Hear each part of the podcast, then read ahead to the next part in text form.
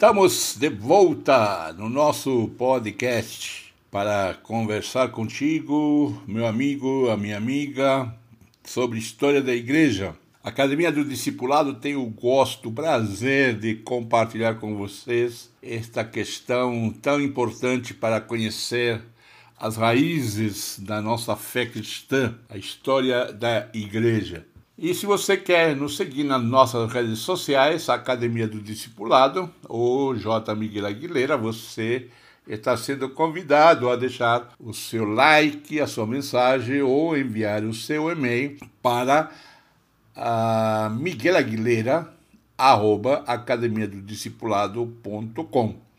E no nosso site, jmiguelaguilera, barra Academia do Discipulado, nós temos nossos cursos Vai lá, participa, aproveita.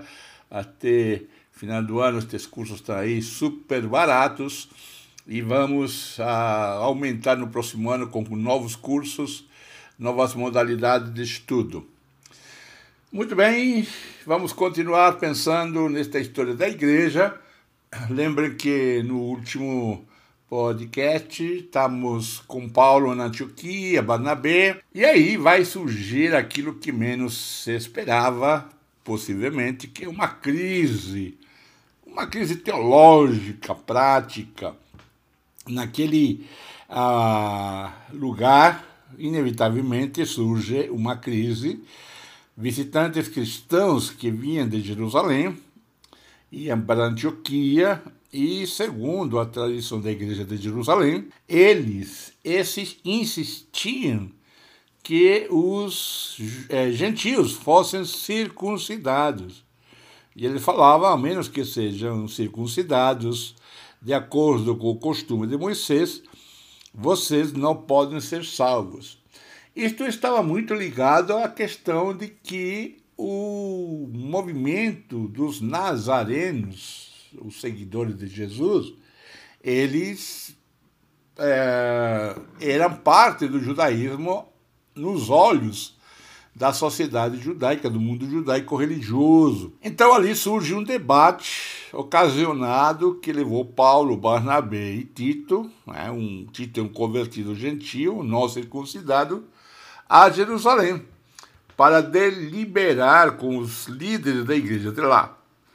Paulo descreve a reunião em Gálatas, no capítulo 2, 1 a 10, e há ali um relato diferente, parece ser diferente, aquela reunião de Atos, capítulo 15.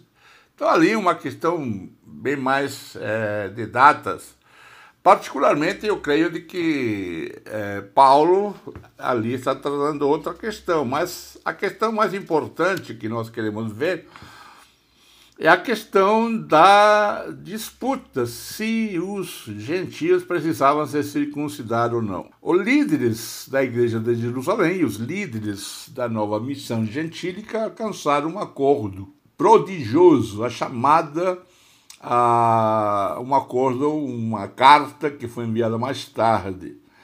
Então, o que nós temos ali, que os, eh, tanto os líderes da igreja de Jerusalém e os líderes da nova missão gentílica alcançaram esse acordo. A chamada de pessoa como Paulo e Barnabé foi reconhecida como legítima e foi admitido que o evangelho pertencia aos gentios, tanto quanto aos judeus. Assim haveria duas correntes no empreendimento missionário da igreja, mas as novas congregações gentias e seus líderes deveriam se lembrar dos pobres, isto é, eles deveriam simbolizar sua comunhão com a congregação de Jerusalém, contribuindo para com ela em suas necessidades materiais. Então, Antioquia receberia então esse esse aval positivo e essa unidade é através da ajuda aos pobres também. O relato em Atos 15 registra que o concílio apostólico exigiu que os cristãos gentílicos se estivessem das contaminações dos ídolos,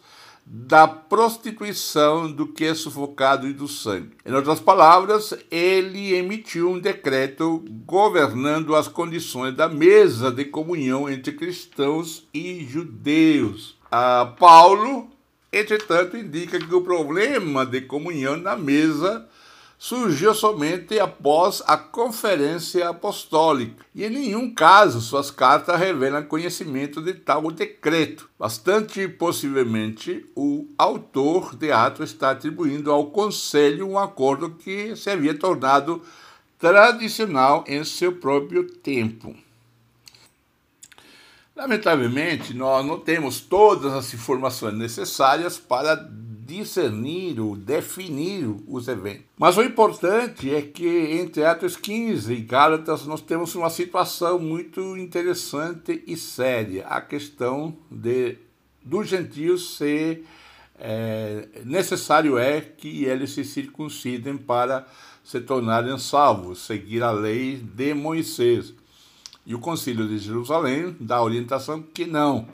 É com toda probabilidade, nesse ponto, depois e no antes da Conferência Apostólica, que Paulo e Barnabé, respondendo à orientação do Espírito, saíram em uma viagem que os levou para Chipre e depois para Perge, Antioquia da Pisídia, Icônio, Listra e Derbe. É a chamada primeira viagem missionária que foi descrita, ou está descrita, em Atos 13 e 14. Ele retorna dessa viagem e aí surge um debate em Antioquia entre Pedro e Paulo sobre a questão de comer ou não com os cristãos gentios. Essa discordância, de necessário dizer, não se referia à questão basilar de se os gentios poderiam ou não pertencer ao povo de Deus sem se submeterem à circuncisão e às outras prescrições rituais da lei. Aquela questão já havia sido resolvida. Paulo, entretanto, não estava disposto a conceder, mesmo na questão subsidiária da mesa de comunhão, uma vez que para ele o que estava em jogo era o princípio de que o homem não é justificado por obras da lei, mas pela fé em Cristo Jesus. Nesse debate, Barnabé, amigo e companheiro de Paulo, ficou possivelmente do lado de Pedro. O resultado foi que, quando Paulo novamente partiu na sua viagem missionária, ele escolheu Silas como seu companheiro, enquanto Barnabé tomou Marcos consigo e velejou para Chipre. Existem, logicamente, outras teorias, mas esta aqui nós gostaríamos de deixar no seu conhecimento. Então vieram os curtos dos anos do grande esforço missionário de Paulo para conquistar a obediência dos gentios, através da implantação do evangelho em cada região do mundo civilizado, mesmo as mais distantes, como as extremidades ocidentais do Império Romano. Sua viagem começou com visitas de retorno às comunidades que ele já havia estabelecido no sul da Ásia Menor. Ele ficou retido por um período na Galácia devido a uma doença utilizando a ocasião para estabelecer novas igrejas ali com seus companheiros. Entretanto, ele foi orientado a deixar a Ásia Menor. De Troade, ele atravessou por a Macedônia e seguiu seu caminho para a magnífica Via Egnatia, que levava para o oeste em direção ao Mar Adriático e à Itália. Tendo estabelecido comunidades em Filipos, você vê isso na Atos 16, e em Tessalônica, a sede do procônsul romano de Macedônia. Paulo foi desviado da sua rota quando problemas em Tessalônica o forçaram a partir durante a noite e virar levemente em direção ao sul, para a Grécia Central. A perseguição seguiu, entretanto, e ele continuou para o sul até o porto marítimo de Corinto, por via de Atenas. Em Corinto, ele passou 18 meses, isso dá um ano e meio, pregando e ensinando na casa de Tito Justo, um gentio temente a Deus. De lá, Paulo viajou com dois novos amigos e colegas, os judeus romanos Áquila e Priscila, para Éfeso. Mas ele logo os deixou ali para retornar à Palestina e Antioquia, reaparecendo em Éfeso depois de outra visita as suas igrejas na Frígia e Galácia, quando de seu retorno a Éfeso, ele começou o ministério ali de alguns anos de duração.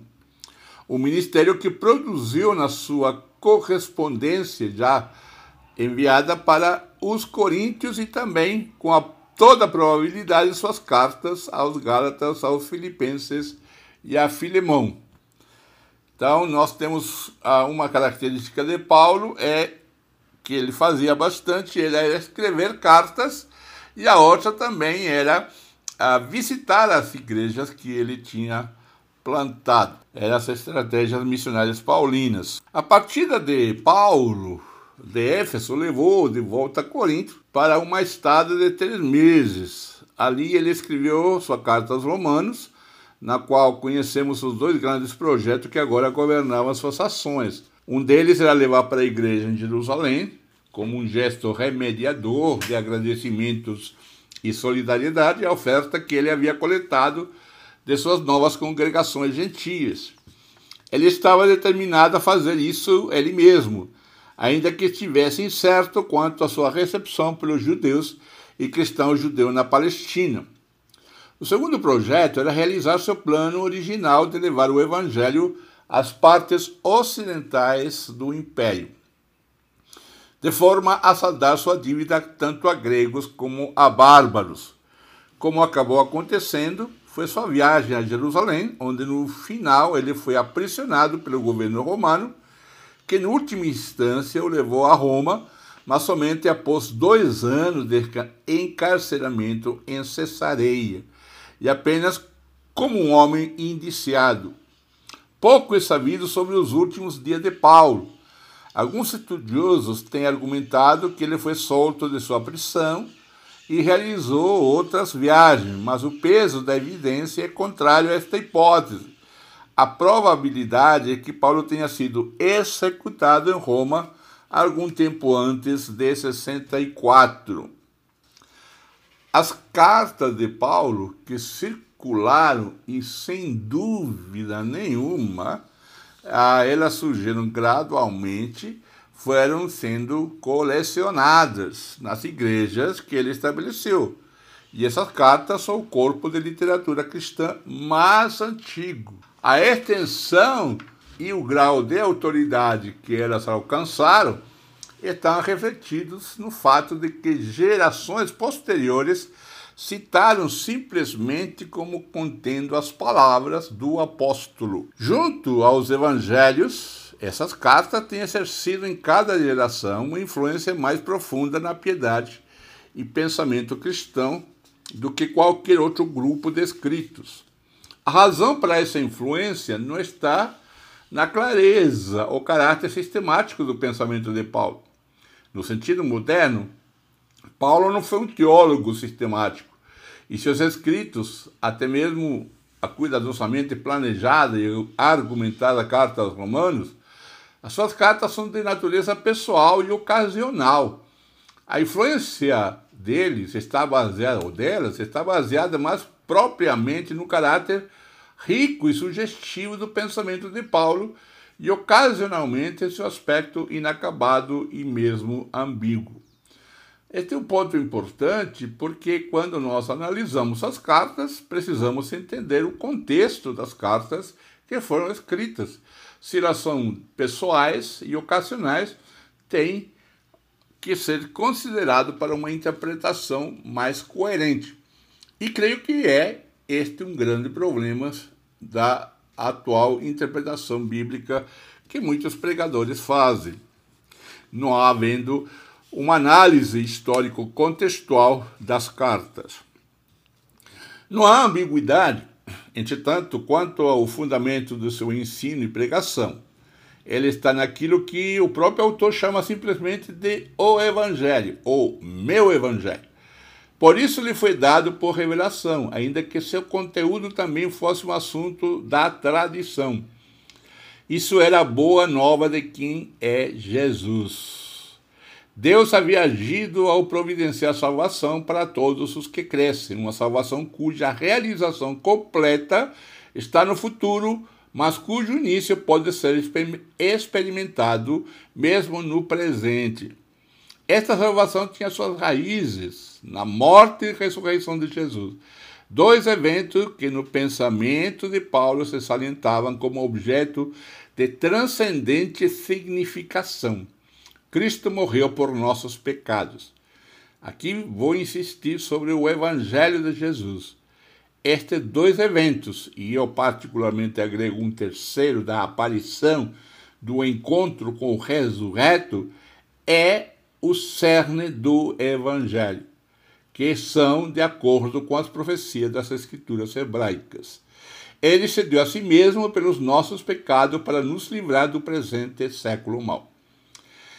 Não há outro valor do Evangelho ou os valores da fé cristã a não ser a cruz, morte e ressurreição de Jesus. Esses são os únicos valores cristãos.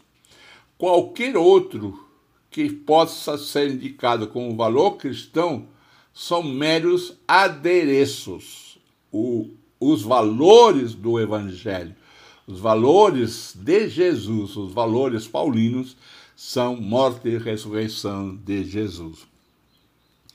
Porque ali está toda ou todas as raízes da nossa salvação e vida e principalmente do nosso relacionamento com Deus. Cristo foi ressurreto dentre os mortos pela glória do Pai, de forma que exatamente como ele, os fiéis possam andar em novidade de vida.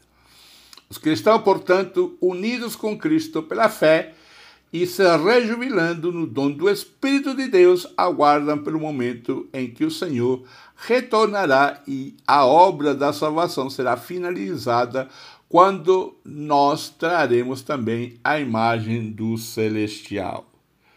Muito bem, então, meus queridos, nós vemos aqui o resumo geral do Evangelho segundo Paulo. Paulo trabalhou tanto pela fé em Jesus que ele nos deixa essa lembrança, esse ensino, esse desafio. Pregue o Evangelho. Qualquer mensagem dita cristã que não passa pela cruz, pela morte e ressurreição de Jesus, não é mensagem do Evangelho de Jesus.